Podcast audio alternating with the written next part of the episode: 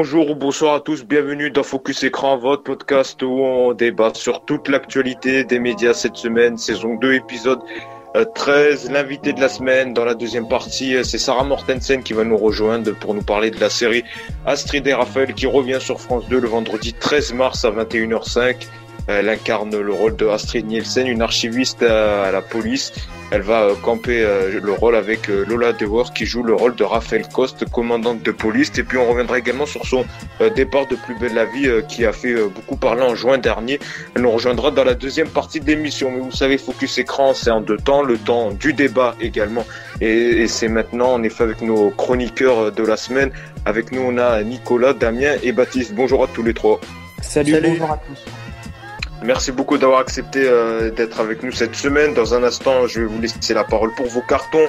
Également dans Ça fait parler, ça fait débat, les sujets brûlants de la planète média, le coronavirus qui en finit plus de faire réagir euh, tout le monde. On parlera également de ce rapport de, d'une euh, du haut égalité euh, voilà, je vais le retrouver. Du Haut Conseil à l'égalité entre les hommes et les femmes qui épingle Colanta, Miss France et les Marseillais. ils affirment en effet qu'ils donnent une, image dégradante de la femme. Alors est-ce que, selon vous, euh, ce rapport peut-il faire changer les choses? Est-ce que euh, les téléréalités doivent-elles même être revues par les producteurs justement de ces programmes On en parlera avec vous. Michael Youn qui revient sur M6 après les années Morning Live. Il revient le soir avec un Morning Night.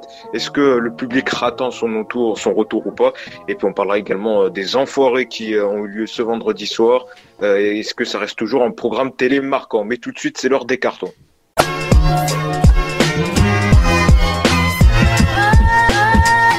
Et donc c'est parti pour les cartons rouges et les cartons verts des chroniqueurs. Ils développent une info média dont on ne va pas traiter dans l'émission. Et tout de suite, on démarre par Nicolas. On t'écoute. Alors moi j'ai un carton vert pour Thierry Moreau dans Samedi d'en rire, donc sur France 3. Il a remplacé euh, Elodie Pou. Donc c'était hier, l'ex-chroniqueur de TPMP en a rejoint deux autres, donc Jean-Luc Lemoine et Nadège Bossondiane. Donc c'est vrai que j'aime beaucoup cette émission où on, revoit des anciens sketchs et des chansons de l'époque euh, avec des jeux ludiques, mais aussi des sketchs de la nouvelle génération. Puis voilà, donc j'aime beaucoup cette, cette émission et ça m'a fait plaisir de les revoir ensemble une audience, euh, ça a plutôt pas mal marché. 863 000 téléspectateurs, 7,4% de part d'audience. Et c'est diffusé tous les samedis euh, vers 13h, c'est ça? À 13h30, c'est ça. D'accord, c'est ça. Merci beaucoup, euh, Nicolas, pour ton carton. Damien, on t'écoute pour ton carton de la semaine. Alors moi aussi, c'est un carton vert et cette fois-ci c'est pour un documentaire dispo sur Netflix et intitulé L'affaire Gabriel Fernandez.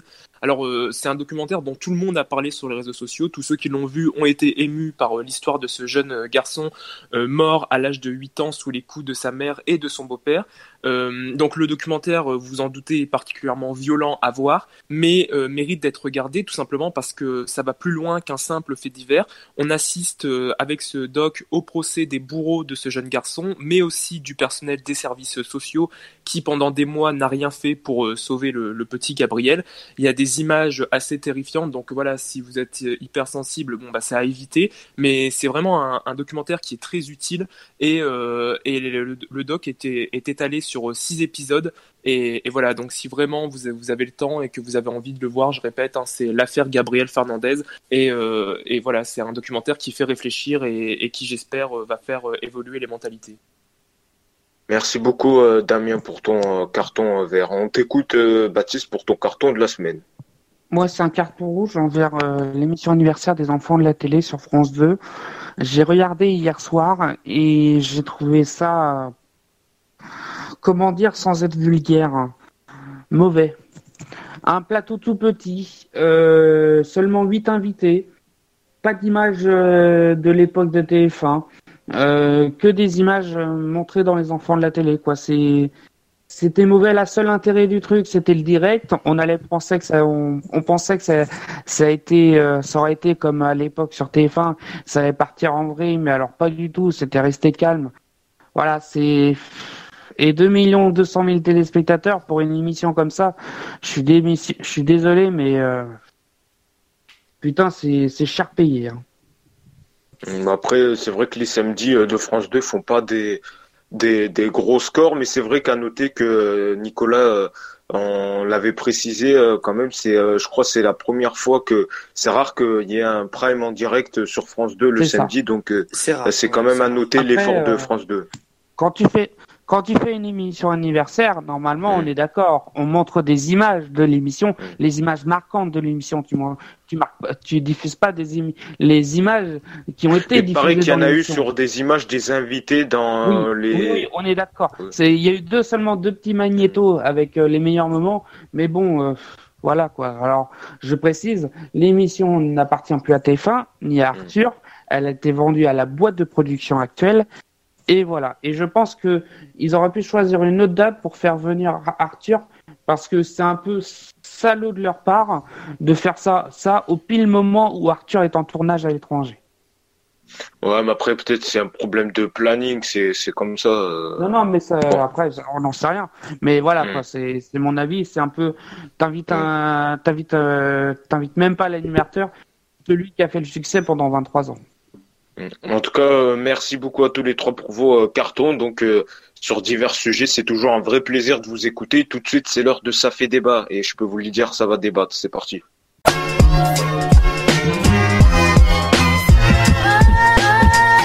Ça fait débat. On prend trois sujets médias et on les développe avec nos chroniqueurs. Ils ont fait parler dans la sphère euh, médias. Et premier sujet, c'est euh, personne n'a pu y échapper, c'est le fameux coronavirus. On entend parler de partout à la, radio, à la presse écrite, à la télé, sur les réseaux sociaux. Tout ce virus inquiète euh, tout le monde et justement, il y a de certaines personnes qui disent que on propose une page trop importante à ce virus et qu'on développe que sur ce virus et que justement cette surmédiatisation peut effrayer la population et justement avoir un côté anxiogène.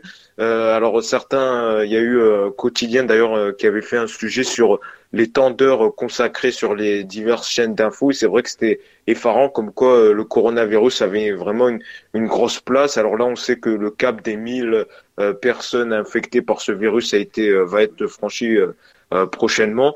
Alors est-ce que on surmédiatise pas trop justement le coronavirus selon vous, Nicolas? Non, alors moi je pense pas. Euh, les médias en parlent puisque les gouvernements du monde euh, en parlent la plupart ont pris des mesures euh, exceptionnelles. Là, il y a encore 15 millions d'Italiens qui sont en quarantaine, donc c'est pas rien. Une situation inédite, donc je pense qu'il faut en parler massivement. Après, c'est vrai que je comprends que des gens soient saoulés parce que on en parle partout, on voit à la télévision, à la radio, sur les réseaux.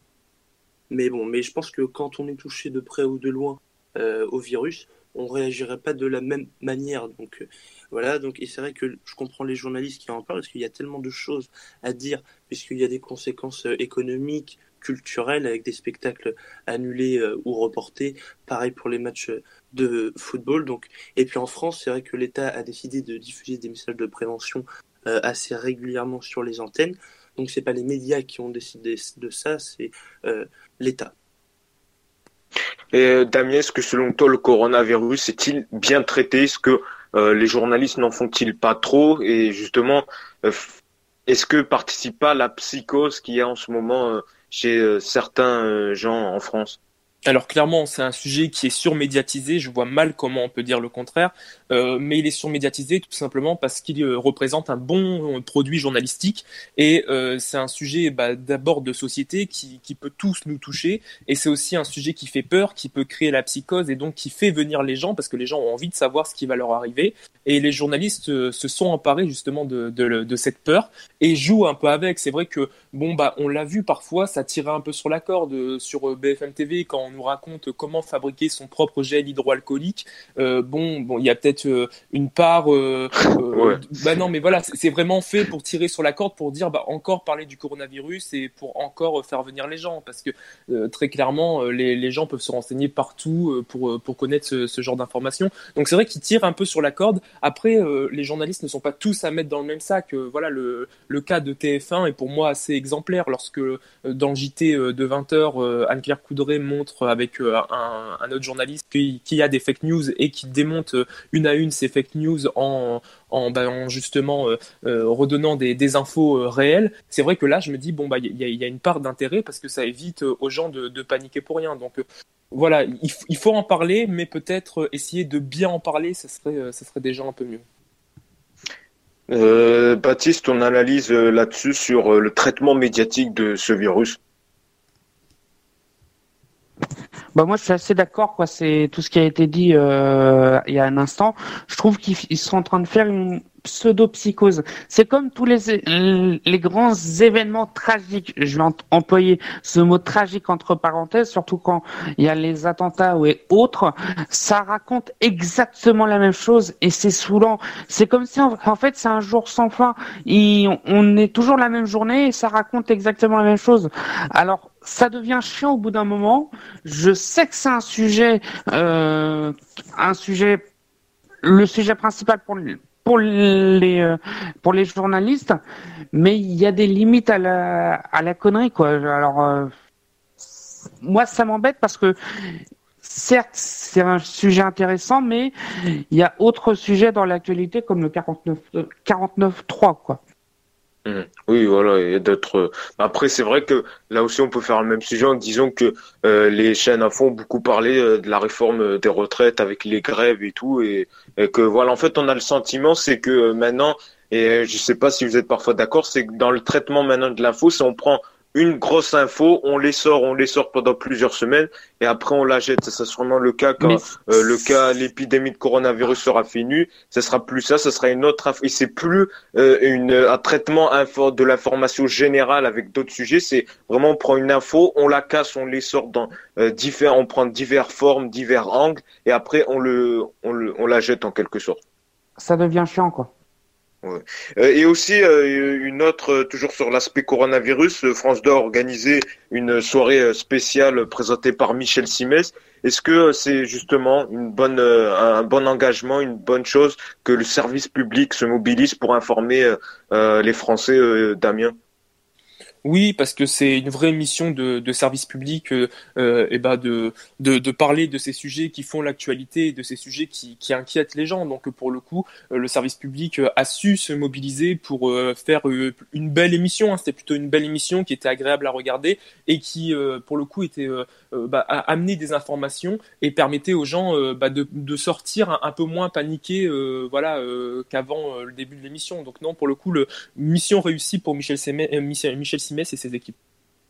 Et plus euh, de 3 millions de téléspectateurs, donc euh, un bon score pour cette soirée, ça a noté quand même. Euh, merci à tous les trois pour ce premier sujet. On va attaquer un deuxième sujet et euh, cette fois-ci, ce sujet, il a fait euh, beaucoup parler. C'est le Haut Conseil à l'égalité entre les femmes et les hommes qui a remis un dossier euh, où il, est, il, il, épingle les différentes émissions télé, plus particulièrement vraiment il cible les télé-réalités comme Colanta, les Marseillais ou encore les Anges. Alors, je cite dans leur rapport, ils indiquent que les émissions de divertissement, la télé-réalité grande pourvoyeuse de sexisme, Miss France, ils disent, ce Haut Conseil affirme que c'est une caricature archaïque. Euh, ils indiquent également que la télé-réalité est une grande pourvoyeuse de sexisme, traits de caractère, caractère et assignation à des tâches et rôles stéréotypés, sexualisation très présente et guidée par la recherche du malgaz et non à l'affirmation de la puissance du corps des femmes, des procédés de dénigrement et de clash qui tournent à plein. Euh, les filles dans les télé-réalités sont présentées comme stupides, faibles et rivales entre elles et ne sont que là, ils ne sont que le faire valoir des mâles dominants. Euh, qu'est-ce que ça vous inspire ce rapport, euh, Thierry euh, Nicolas, pardon. non, alors, enfin, moi, je suis pas du tout d'accord avec ce, avec, avec ce rapport, et encore moins pour Colanta. Je vois pas du tout ce qui peut être sexiste dans ce jeu d'aventure. Et alors, pour les émissions de télé-réalité, alors, on peut trouver ça bête, nul, enfin, tout ce qu'on veut, mais pas sexiste. Enfin, je comprends pas, les hommes ne sont pas mieux considérés que les femmes. Donc, ce rapport est, est à charge, donc j'aime pas du tout. Euh, ton analyse, Damien, euh, sur ce rapport. On dirait qu'ils ont découvert euh, un truc nouveau alors que ça date pas d'hier, quoi. Non, mais euh, enfin, pour le coup, le, rapport est assez intéressant et il va plus loin que ce que vous venez d'évoquer. En, en, quelques chiffres euh, évoqués, euh, voilà, le rapport prouve, s'il fallait encore le prouver, que la télé est particulièrement sexiste. J'ai relevé quelques chiffres. Donc, sachez par exemple que la part des femmes à la télévision est de 42% en 2019 et qu'elle n'est plus que de 29% aux heures de grande écoute. Donc, ça en dit long quand même sur la place des femmes à la télé. Et les femmes sont d'ailleurs souvent reléguées au second plan lorsqu'il y a un homme avec elles, etc à la télévision. Pour ce qui est de la télé-réalité, oui, euh, les télé-réalités sont sexistes. Euh, il y a des rapports de genre très stéréotypés. On peut pas dire le contraire. Euh, l'homme est toujours quand même placé dans une position virile, de don Juan, etc., qui va jouer avec les femmes sans pour autant être jugé pour ça, alors que la femme, souvent représentée un peu comme la bimbo, un peu écervelée, séductrice, prête, prête à tout, et qui elle, pour le coup, va être jugée pour ce, ce caractère séductrice, euh, qui va voilà, qui va passer un peu pour la fille facile aux, aux yeux de tous et qui va être filmée pour justement euh, prouver euh, qu'elle est une fille facile. Voilà, il y, y a, un vrai caractère sexiste dans, dans, dans, ces émissions et on peut difficilement le nier parce qu'il il suffit de regarder la télévision pour se rendre compte que la télé, oui, elle est sexiste. Et juste, je termine parce que j'ai trouvé euh, la fin du rapport très intéressante. le rapport note quand même que les femmes à la télé sont majoritairement des femmes blanches, plutôt jeunes et quasi jamais en situation de handicap. On l'a quand même souvent évoqué dans cette émission. Et c'est vrai que la, les, les, femmes, se je vais pas dire qu'elles se ressemblent toutes, mais elles sont euh, à peu près toutes dans la même catégorie de femmes, c'est-à-dire bon bah voilà les femmes trop âgées, euh, elles sont souvent mises de côté. On l'avait vu avec Claire Chazal par exemple. Les, femmes, euh, voilà, on préfère mettre en avant des femmes jeunes et toujours à peu près du même type quoi. Mais alors que faire Est-ce que par exemple le CSA doit voir bah, avec ses producteurs et instaurer des, nouvelles règles, une nouvelle réglementation des chaînes télé pour les réalités, mettre en place des nouvelles règles par quels moyens, par euh, quel, euh, qu'est-ce qu'il faut faire globalement euh, Parce qu'il y en a des rapports, c'est pas la première fois qu'on nous dit que la télé sexiste, mais voilà, il y a les rapports et après deux mois plus tard, on n'en parle plus. Qu'est-ce qu'on fait concrètement ce, il y a peut-être une prise de conscience. Non, mais déjà, ces rapports, alors tu, on peut pas dire que ces rapports ne servent à rien. Pardon, ces rapports servent aussi euh, à, pour avoir une, une, certaine prise de conscience de la réalité des, des médias. Il y a visiblement, euh, on l'a vu euh, avant avec Nicolas et toi, Yacine, tu n'avais pas l'air très cœur non plus avec ce rapport. les gens n'ont pas l'air de se rendre compte de, du sexisme ambiant qui existe dans le milieu des médias. Et pourtant, c'est quelque chose de, de réel. Pour le coup, le rapport propose de vraies idées. Il propose notamment au CSA de s'imposer, de taper du poing sur la table et, de poser des règles euh, fixes pour euh, pour la représentation des, des, femmes à la télévision. Il y avait une séquence qui avait beaucoup choqué à l'époque euh, des Anges de la latéralité, où euh, je crois c'était euh, une jeune fille, Aurélie Preston, qui était qui, qui, avait été humiliée par par un homme assez viril, etc., qui avait balancé son matelas. Voilà, des, des, candidats de télé, de télé-réalité, ça avait fait le buzz et ça avait tellement choqué mm. que les réseaux sociaux, pourtant les, les, jeunes sont habitués quand même à voir ces images et, et les, les jeunes avaient été choqués par ces images purement sexistes et avaient signalé cette séquence au CSA le CSA doit s'emparer de, ces images et doit s'emparer de ces signalements pour agir contre, contre ce sexisme ambiant qui se répercute dans la société. Mais justement, c'est pas peut-être. Euh, vas-y, euh, Nicolas, vas-y. alors, mais alors, dans cet autre. Parce qu'il y a eu deux rapports. Il y a eu un rapport du HCE et un rapport du CSA avec euh, l'INA. Et dans ce deuxième rapport, le CSA alors, a relevé dans la plupart des émissions de télé-réalité que les propos stéréotypés ou les situations dévalorisantes à l'égard des femmes étaient moins systématiques. Donc le CSA a quand même rappelé qu'il y avait des progrès dans ces émissions-là. Et puis euh, dans ce même rapport, il a indiqué aussi que euh, la part de femmes présentes dans les médias est en hausse constante quand même euh, voilà, donc il y a des bah, il serait temps en même temps. Il, il, il, serait temps. Enfin, je veux dire, en 2020, en non mais en, en 2020, en 2020, le fait qu'on le fait qu'on parle d'avancée et qu'on ne parle pas d'égalité, ça pose quand même un certain problème. Je veux dire, voilà, si on m'avait dit ça au début des années 2000 euh, ou encore dans les années 90, bon, je veux bien l'entendre qu'il y ait du progrès, ça, ça, ça, fait ça fait espérer. Mais mais là, pour le coup, euh, en 2020, euh, enfin pardon, on devrait parler d'égalité entre les hommes et les femmes. On ne devrait pas encore en être assez. Mais sur les rapports, mais, sur les rapports hommes-femmes, nationale, ils sont d'égalité. Sauf que les, médias ont une vraie visibilité, les, les, mais sur les visibilité à la télévision. Oui, sur les rapports hommes-femmes, ils sont. le pays, c'est encore, euh, encore, pire. Les rapports hommes-femmes, c'est quand même intéressant. Ils disent euh, sur euh, que les filles, les femmes sont hyper sexualisées, que les hommes doivent être virils. Est-ce que c'est pas, les, est-ce que c'est pas le dictat de la société? Parce que moi, est-ce que c'est pas le cas dans tous les lycées, de chez tous les jeunes, ou c'est et, et, justement, est-ce qu'il faut pas travailler sur changer ce dictat de la société, ces comportements qui comme ça et qui influent sur les programmes tels que la télé-réalité? Mais moi, je pense que c'est l'inverse. Je, je, pense, je pense que justement, euh, là où vous vous trompez, c'est que les médias ont un vrai rôle à jouer et, et le fait que euh, Nicolas évoque l'État, etc. Honnêtement, euh, les, les, jeunes vont pas s'intéresser à ce qui se passe au Sénat, vont pas s'intéresser à l'égalité au sein euh, de l'hémicycle. Les jeunes vont s'intéresser à ce qu'ils voient, à ce qu'ils voient, à ce qu'ils voient. Oui, mais l'avenir, c'est quand même la jeunesse, pardon. Et, et, les jeunes qui regardent ces émissions de télé-réalité, et ce sont les jeunes en majorité qui regardent la télé-réalité, et les jeunes qui vont s'identifier à ces jeunes filles qui, à 8 heures du matin, parce que le, le, le rapport l'évoque, à 8 heures du matin, lorsqu'elles lorsqu'elles doivent déjeuner, etc., sont déjà en talons aiguilles, maquillées et, euh, et en maillot de bain, bon bah voilà, ça, ça, pose quand même certaines questions et ça, ça pose euh, euh une vraie. Euh, tu penses qu'ils ont ça de l'influence sur bah, ça, le bah, comportement homme-femme toi, toi, tu, là, là, ce que tu t'insinuais, c'est qu'il y avait déjà un, vrai travail, il y avait déjà un vrai travail à faire dans la, dans la société. Mais, mais peut-être que ces jeunes qui regardent la télévision, si, si, elles, si les femmes étaient mieux représentées à la télévision, peut-être que, que les, les mentalités évolueraient un peu plus rapidement parce que la télévision est encore très regardée et c'est vrai que cette hypersexualisation des femmes, elle, elle, dérange quand même pas mal de gens qui ont conscience, mais il faut en avoir conscience de cette hypersexualisation. C'est ça le problème, c'est que les jeunes qui regardent ces émissions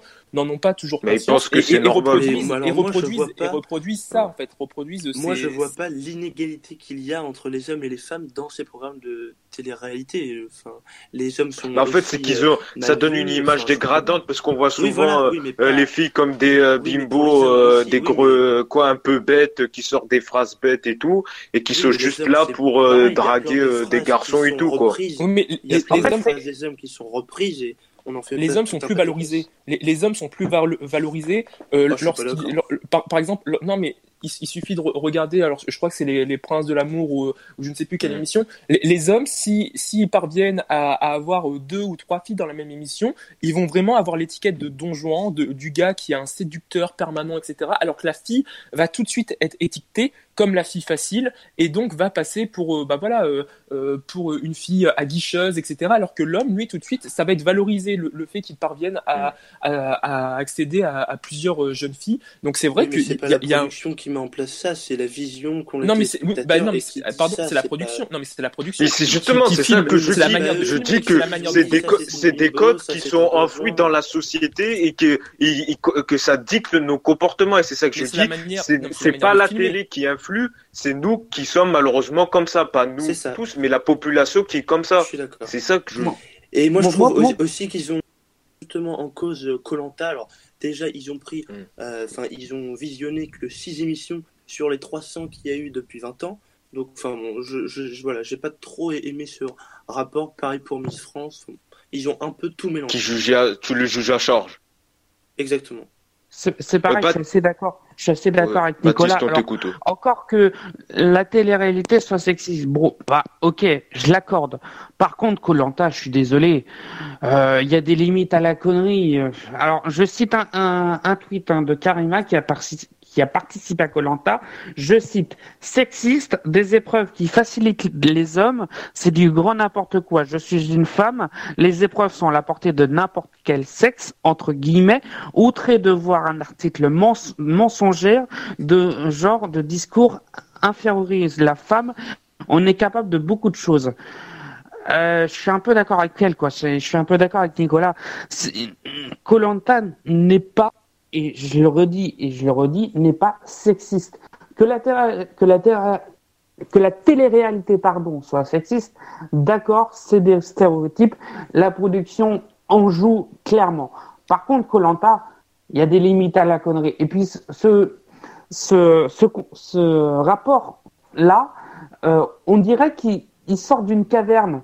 On dirait que euh, oui, c'est ça, j'étais d'accord. De sortir d'une caverne et qu'ils se rendent compte que, oh bah, merde alors, la télé-réalité est sexiste, Colanta est sexiste. Il faudrait rien faire. Donc il faudra rien faire. Faudra, faudra mais il y a déjà eu des rapports qui disaient que la télé-réalité visiblement, ça pas, visiblement personne n'a agi, agi, en conséquence. Donc ce rapport, ce rapport a quand même une utilité. Si, si euh, les précédents rapports n'ont pas été capables de faire changer les choses, ça a quand même une utilité. Et pardon, évoquer le, le, fait, le fait qu'un tweet, le fait qu'un tweet, pardon, juste le fait qu'un tweet euh, d'une ancienne candidate de Colanta, lorsqu'on sait que 90% des candidates de Colanta souhaiteraient revenir dans l'émission pour refaire le programme, voilà, je suis pas sûr que son tweet représente vraiment euh, la réalité des choses. Lorsqu'on bah, voit les, femmes, lorsqu'on voit les femmes allongées, un, par un par Lorsqu'on voit dans Colanta, dans Colanta que les femmes sont allongées souvent sur la plage, qu'elles sont lassivement euh, assises à attendre, et que les hommes sont en train de construire la cabane, que ce sont oh, les hommes qui, sont. Non mais il y, a une une femme, une femme qui a fait le feu dans Colanta euh,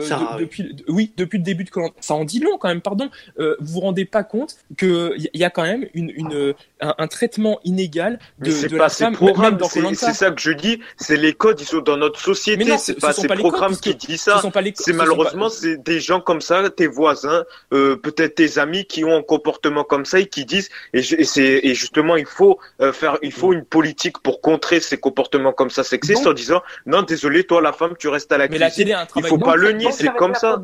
La télé a un travail de représentativité. Pardon, la, la télé doit doit aussi faire écho à ce qui se passe dans la société et, de, et doivent servir aussi de modèle. Il y a beaucoup de gens encore qui regardent la télé, qui s'inspirent de la télévision, qui copient ce qui se passe à la télévision. Et, et si, la si la télé ne commence pas par euh, évoluer et par euh, vouloir changer les choses, mais brutalement, parce que c'est vrai que euh, Nicolas tout à l'heure euh, évoquait une évolution, mais l'évolution, elle, elle, est minime par rapport à ce qui ah se bah, passe encore actuellement à la télévision. Les propos du... Et, et, c'est vrai, et c'est vrai que la télé, la télé peut servir de précurseur pour essayer de faire changer les mentalités. On peut pas le nier puisqu'il y a encore beaucoup de gens, notamment les jeunes, qui s'identifient à ces candidats. On le voit notamment sur les réseaux sociaux. Ces candidats sont très suivis. Il suffit qu'ils, pr présentent un produit pour que le produit soit en, rupture de stock. Donc ces, ces candidats ont une, une, véritable influence et on peut imaginer que les émissions que ces jeunes regardent influent sur, euh, sur leur manière d'être et, et ça pose un réel problème. D'accord. On va clore euh, ce débat et on va tout de suite passer au débrief des enforés. C'est parti.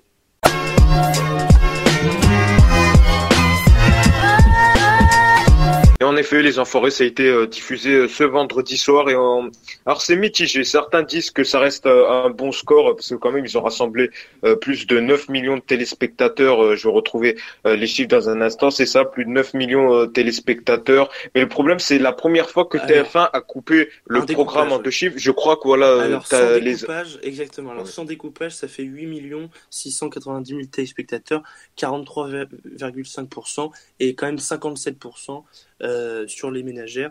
Donc plus bas score depuis 20 ans, mais meilleur score sur les ménagères depuis 2016. C'est ça. Donc il y a eu ça. Donc c'est la première fois que TF1 euh, découpe euh, l'émission. Alors quand certains disent, pourtant il y a des choses que je trouve pas sympas chez Cyril Hanouna et j'aime bien TPMP, mais que certains le critiquent sur les découpages. Même TF1 maintenant le fait. Donc voilà, déjà ça c'est un premier point. Et là, ça bizarrement, ça indigne moins. Déjà premier point. Deuxième point, ça a été marqué également euh, par un retour, celui de Véronique Sanson qui est revenu. Il y a eu des nouveaux. Voilà, et de Muriel Robin. Il y a également des petites nouveautés avec Inès Reg qui avait fait le buzz avec euh, avec sa vidéo sur Instagram qui voilà qui est qui est revenu, il y a, qui arrive. Il y a une autre arrivée, celle de la chanteuse Maëlle. Euh, Maël, Vita, euh, etc. On sent que certains ont dit qu'il y a eu un vrai il y a eu un vrai recentrage sur les plateaux, était mieux, les chorégraphies, il y a eu un vrai effort euh, niveau artistique. Qu'est-ce que vous en avez pensé? On va démarrer par Nicolas. Ouais, Est-ce que ça reste un événement à la télé Comme chaque année. Bah alors moi, enfin c'est vrai que avant c'était vraiment un événement et là, bah, j'ai moi ressenti l'envie des gens, enfin je parle sur Twitter, genre il n'y avait pas de oh ce soir c'est les enfoirés. Enfin, il y en avait, mais moins que les autres derniers. Donc je trouve quand même c'est un, voilà, c'est moins un événement, mais bon, ça reste quand même un plébiscite. Hein. 9 millions 5 ah oui, la première partie. Il n'y a aucune émission de divertissement qui fait de tels scores. Donc euh, voilà, mais c'est vrai que quoi qu'on en dise, c'est quand même unique d'avoir autant de stars qui sont réunies dans un gros show comme celui-ci. Et pas payé en plus. C'est pour la bonne cause, donc exactement. Donc j'ai beaucoup aimé comme chaque année. Peut-être, ouais, encore plus. Euh, cette année, j'ai adoré les tableaux, les sketchs étaient très drôles et j'ai j'ai adoré le retour de Véronique Sanson qui était très émouvant euh, à la fin. On t'écoute, Baptiste, fin connaisseur quand même des enfoirés. Oui, connaisseur, très connaisseur même. Euh, j'ai beaucoup aimé. Alors, j'avais vu quelques vidéos sur YouTube grâce aux, gens qui ont été dans la salle. J'étais euh, particulièrement ému sur différentes chansons, notamment Vivre pour le meilleur, avec euh, tout le public qui éclaire avec son téléphone portable et ces néons bleus qui ont éclairé la scène. Mourir sur scène de Dalida. Voilà, il y a plusieurs moments d'émotion, euh, notamment bah, le temps des cathédrales, hein, en hommage à la, à la cathédrale Notre-Dame de Paris, euh, qui a malheureusement brûlé de ses cendres l'année dernière. C'était la première chanson d'ouverture. Voilà, et après, je trouve que le découpage en deux parties, franchement, moi, je m'en fous. Honnêtement, si ça aurait été coupé en deux parties ou pas, je m'en fous quand même parce et, parce que franchement. Mais c'est un signal quand même. Euh, bon, on sait c'est pour mettre de la pub aussi. Euh, c'est pour ça qu'ils ont coupé en deux parties. il y a un aspect, il y a un côté publicitaire, mais un côté quand même on peut pas le nier pour l'audience. Voilà. Oui, d'accord. Mais franchement, ça sera coupé en, en, deux. Moi, franchement, je m'en fous un peu. Et puis petite info, le concert coûte 5 millions d'euros environ. Et c'est qui qui paye? C'est TF1. TF1 paye le son, la lumière. Oui, mais ils prennent les recettes publicitaires. Euh, et les recettes publicitaires, avec plus de 9 millions de téléspectateurs, euh, ils se les font vite rembourser. Donc, euh, ça voilà. Peut, voilà. Ils arrivent à peu près à rentrer dans leurs frais. Par contre, mmh, ce que, ce que j'aime pas sur Twitter, c'est Ah bah, hey, les enfoirés, ils sont payés combien? Ah, j'aimerais bien savoir le salaire. Putain, merde, eh, arrêtez de créer une polémique là où il n'y en a pas. Les, enfoirés ne sont jamais payés et ils le seront jamais. Qu'on mette bien les choses au clair. Les droits d'auteur pour les artistes qui ont leurs chansons, qui chantent, sont chantées sur le concert est reversé au resto du cœur. Franchement, cette polémique de ah bah les enfoirés ils sont payés combien? Franchement, chaque année on la voit sur Twitter, ça devient énervant principal, et petite info, pourquoi le concert n'est pas disponible sur le site de maïtf1.fr La seule façon, c'est d'acheter le CD et le DVD des Enfoirés. Euh, cette repas est versé au Resto du Cœur. Euh, merci beaucoup. Pour finir, euh, le débrief euh, des Enfoirés par Damien. Est-ce que ça reste un événement incontournable à la télé? Bah alors, enfin, ça reste un show déjà difficile à critiquer parce que c'est quand même pour la bonne cause. Donc, on s'imagine mal dire du mal des enfoirés ça reste un beau show en effet de divertissement, agréable à regarder avec euh, des artistes de tous les horizons et de toutes les générations. Donc ça c'est quand même chouette. Euh, seule critique que j'ai pu euh, lire sur les réseaux sociaux à et à de nombreuses reprises pour le coup, c'est euh, le fait que ces artistes soient faussement engagés, puisque c'est vrai que peu des artistes présents sur scène sont venus défendre, par exemple à l'époque des Gilets jaunes, sont venus défendre les gens qui étaient dans une situation précaire. Donc c'est vrai que c'est des artistes dont euh, les gens euh, voilà leur, tiennent pour reproche et eh ben, de, de, venir se montrer à la télévision mais lorsqu'il s'agit de, de, descendre dans les rues pour pour militer ou pour essayer de porter une voix euh, pour essayer de, de porter bah, justement ce, ce mouvement c'est vrai qu'ils étaient déjà bien moins nombreux et beaucoup leur reprochent de venir en finalement faire leur promo et de ne pas véritablement s'engager pour pour la cause qui est celle voilà qui est celle des plus précaires. Alors sans défendre les enfoirés je termine juste un truc euh, tu, te souviens, euh, Damien, l'année dernière, Franck Dubosc s'est pris, a été aux côtés des Gilets jaunes. On est d'accord Non, mais c'est ses propos par la suite qui, qui ont choqué. Donc euh, c'est un autre débat. C'est un autre débat, clairement. C'est clair. On est, on est d'accord. Les propos sont choquants. Mais il, il s'en est pris un, tas de critiques. Et résultat, on se pose la question, mais pourquoi ils n'ont pas été des gilets jaunes aux côtés des gilets jaunes Non, mais c'est le fait de s'engager. Lui, il a critiqué. c'est le fait de s'engager pour. Des, des enfoirés, il faut pas voir les polémiques extérieures. voilà, faut, faut pas. C'est ça. C'est euh, moi, franchement, je n'ose même pas critiquer les enfoirés parce qu'il y a un moment de ma vie où j'ai eu besoin des restos du cœur. Non, mais c'est pour, pour, montrer que c'est pas un projet qui fait totalement non plus l'unanimité et qu'il y a quand même des critiques qui émergent dans la société. parce que même si c'est un projet, même si c'est un projet qui, même si c'est un projet qui fait du bien, et on le sait, il y a beaucoup de Français qui ont besoin des restos du cœur. Oui, il y a beaucoup de personnes qui ont besoin des restos du cœur. On peut quand même émettre quelques points négatifs. Voilà. Ah oui, non, non, mais on est d'accord. Par contre, on se pose toujours la question euh, les enfoirés sont-ils payés, etc., etc. Franchement, c'est bon quoi. Ça fait du, ça, fait, ça, fait, du mal aux enfoirés et aux restos du en tout cas, allez acheter hein, le DVD euh, des Enfoirés, euh, vraiment, comme l'a dit euh, Baptiste, c'est 17 repas quand 17 même, repas. voilà, offert donc aux bénéficiaires. Donc vraiment, merci à tous les trois tout de suite. C'est Sarah Mortensen qui nous rejoint pour l'interview de la semaine. C'est parti. C'est donc l'heure de l'invité média de la semaine dans notre podcast Focus Écran. Et cette semaine, on a le plaisir de recevoir Sarah Mortensen. Bonjour Sarah Mortensen. Bonjour, merci de me recevoir. Eh bien, merci à vous d'avoir accepté euh, l'invitation. On va donc revenir euh, sur la série Astrid et Raphaël qui revient donc euh, sur France 2 le vendredi 13 mars à 21h05. Donc une après un épisode pilote qui a très bien marché niveau audience, plus de 5 millions de téléspectateurs en avril dernier. donc l'épisode pilote devient une série à part entière. Et justement, c'était l'objet de ma première question. après l'épisode, la fin du tournage de l'épisode pilote, est-ce que vous, en tant que comédienne, vous avez senti que cette série avait du potentiel, cet épisode avait du potentiel pour devenir une série à part entière alors après la lecture du pilote, j'ai senti que c'était un sujet très riche, très vaste, euh, et à la fin du tournage, il y avait surtout une grande envie euh, de retrouver euh, Astrid et, et, une grande envie de développer ce personnage encore plus.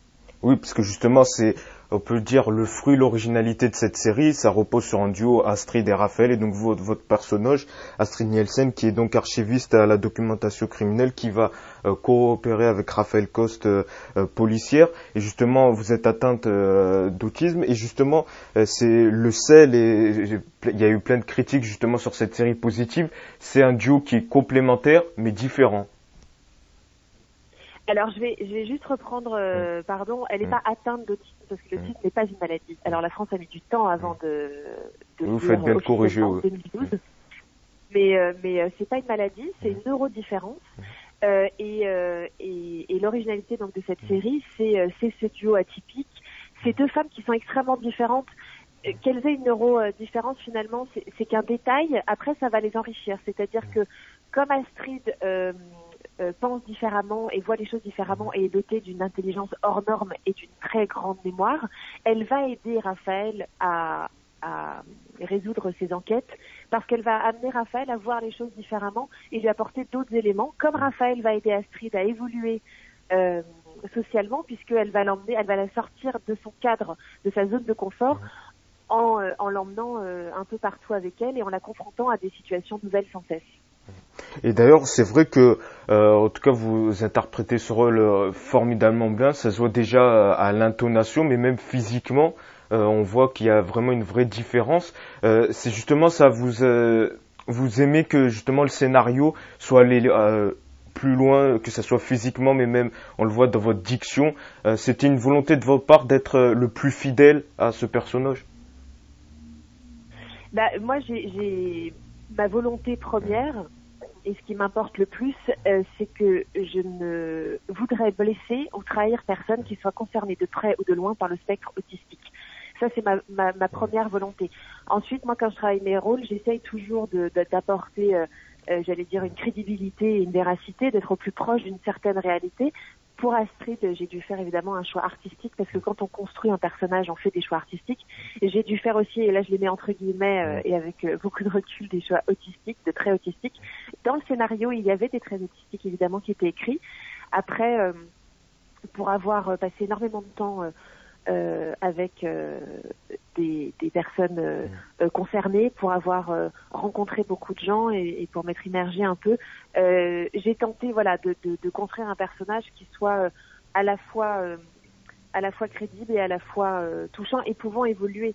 Évidemment, Astrid, elle a de nombreux traits autistiques parce que comme elle a évolué dans un, un monde et dans un environnement finalement très peu contrariant, elle travaille dans le silence, en sous-sol, elle a très peu d'interaction avec ses collègues. Euh, elle n'a pas eu besoin de s'adapter en fait plus que ça euh, euh, à, à, la société et à la socialisation aussi.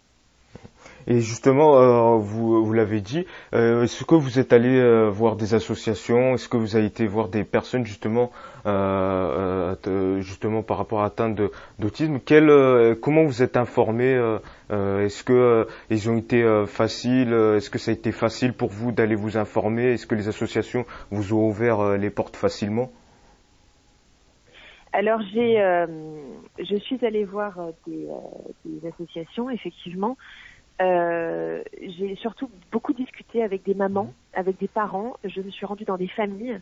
Euh, je suis allée dans des endroits euh, qui euh, embauchent euh, des personnes avec une, une différente cognitive, parce qu'il faut savoir qu'en France, et c'est en ça que je trouve que Astrid et Raphaël est une série vraiment primordiale, j'allais dire, parce que en France, on a beaucoup de mal à, à embaucher des personnes autistes par peur, par, par ignorance souvent.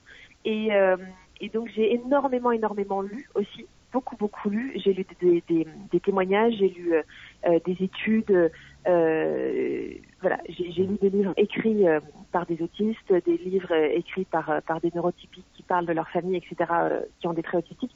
Je, je me suis le, le plus possible et j'ai regardé des documentaires aussi. En fait, j'ai essayé, voilà, d'être au plus proche de, de, de, leur vie, de leur environnement en fait. Les associations, aller les voir, c'est pas si facile que ça parce que ils sont assez protégés finalement parce que on, ne sait jamais les attentions des, des, des, gens extérieurs que les personnes avec autisme euh, ont aussi euh, besoin d'un grand cadre, d'une grande régularité. Euh, pour certaines personnes, la nouveauté ou l'arrivée d'un, j'allais dire entre guillemets, hein, de quelqu'un d'inconnu peut être perturbante. Donc on rentre pas dans une dans une association qui s'occupe de personnes autistes aussi facilement qu'on rentrerait, je dirais, dans, dans une école pour regarder comment ça se passe mais j'ai quand même euh, réussi, euh, à force de rencontrer les gens, de discuter. J'ai beaucoup, beaucoup observé aussi. C'est-à-dire que je me suis pas positionnée en tant que... Euh, je, je suis pas arrivée avec un carnet de notes et une tête de questions. Je suis arrivée, je me suis posée dans un coin et j'ai regardé.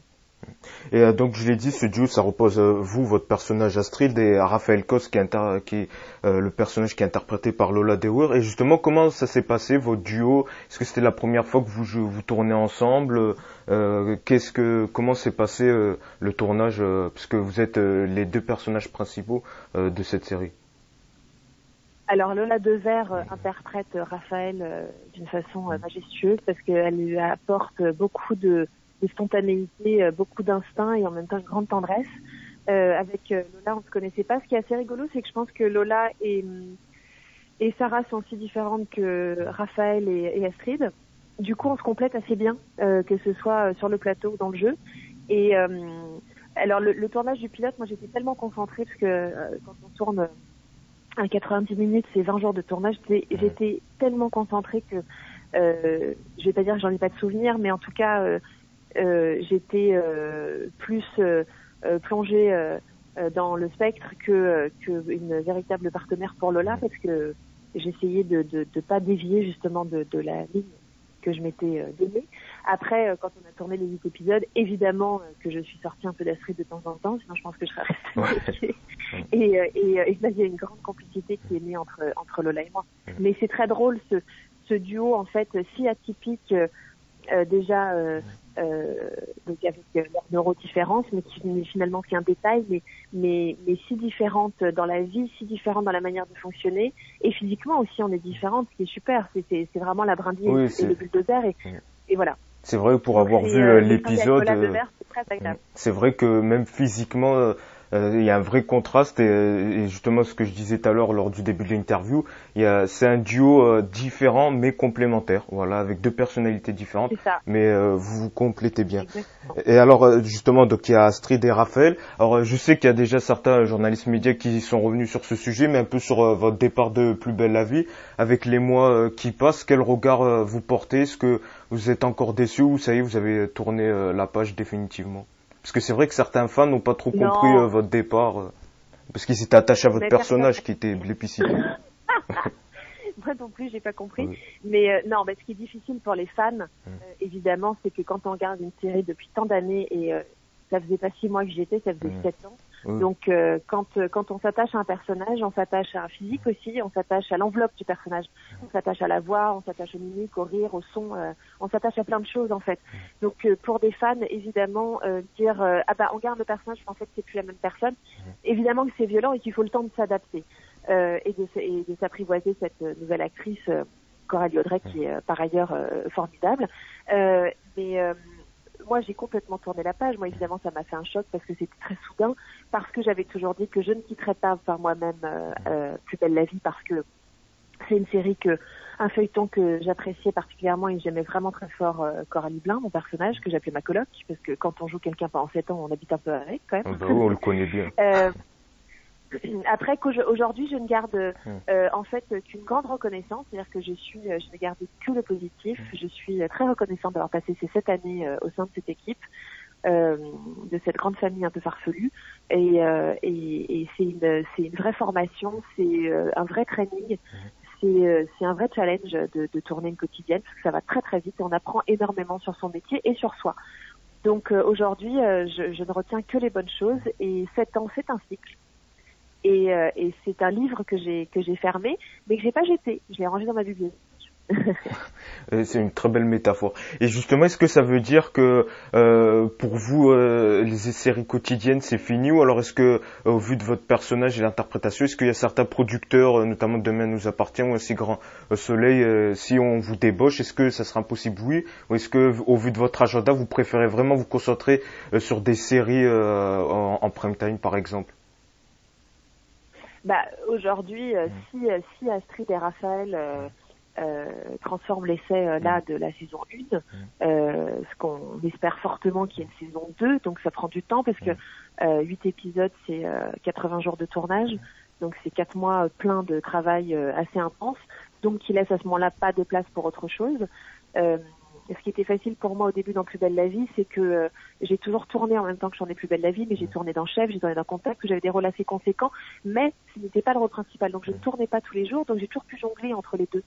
Euh, Aujourd'hui, quand on est à la tête d'une série, jongler est plus difficile. Euh, je pense que là, si vous demandez tout de suite euh, de, Demain nous appartient ou Un si grand soleil, ils vous diront ah bah non, non, non, c'est Sarah Mortensen, c'est Coralie Blin. Même si Coralie Blin existe différemment aujourd'hui, on ne peut pas la prendre parce que les gens vont se dire c'est Coralie. Je pense que c'est trop tôt, mais je pense que c'est trop tôt d'un point de vue. Euh, ah, parce que vous avez euh, peur que peut-être euh, les producteurs gardent l'image de votre personnage Coralie Bleu Alors pour les feuilletons mmh. quotidiens, mmh. pas pas pour pas pour le reste. Pour les feuilletons quotidiens, oui, en règle générale, ils essayent de pas se piquer les acteurs entre eux. Mmh. Mais mais sinon sinon plus tard avec grand plaisir. Moi j'ai pas de moi j'aime tourner. Voilà, j'aime entendre moteur action. C'est là où je me mets en éveil. tout se met euh, à fonctionner. Euh, donc euh, moi, évidemment, aujourd'hui, tout m'intéresse. Je suis curieuse de, de plein de choses. là, tout de suite, je, je, je, vous dis, je pense que c'est un peu tôt pour une quotidienne, mais parce que la fin de Plus belle la vie, en tout cas mon, mon départ, est frais encore dans un, en termes de personnage. Vous voyez ce que je veux dire? Euh, mais en tout cas. sinon, c'est que pour la quotidienne. voilà. Et justement, euh, peut-être une dernière euh, question. Là, il y a Astrid et Raphaël, vous l'avez dit, s'il y a une saison 2, donc ça va vous prendre beaucoup de temps. Est-ce qu'il y a d'autres producteurs cette fois-ci pour des séries en prime time qui vous ont contacté pour des rôles parfois secondaires, pour des téléfilms ou des séries 6 fois 52 minutes? Oui, mais je peux rien dire parce que euh, moi, je, tant que j'ai pas signé, euh, tant que j'ai pas posé ma signature en bas d'un papier et tant que je suis pas sur un plateau, je sais que tout peut arriver. Donc je ne dis rien. Mais euh, d'accord, on sera juste que vous avez été débouché. C'est déjà ça. Oui, oui, oui, j'ai des projets en cours. D'accord. Oui, eh ben, suis très heureuse eh ben, d'accord, bon, on verra. En tout cas, on espère que ça ira pour vous. En tout cas, merci beaucoup, Sarah Mortensen, d'avoir accepté euh, l'invitation de Focus Écran. Donc, on le rappelle, la série Astrid et Raphaël, qui revient sur France 2 le vendredi 13 mars à 21h05. Euh, donc, avec un duo de chic et de choc, donc avec Astrid et Raphaël. Très belle série. Merci beaucoup d'avoir accepté l'invitation de Focus Écran. C'est ainsi que s'achève Focus Écran en podcast. Nous, on revient la semaine prochaine pour un tout nouveau podcast.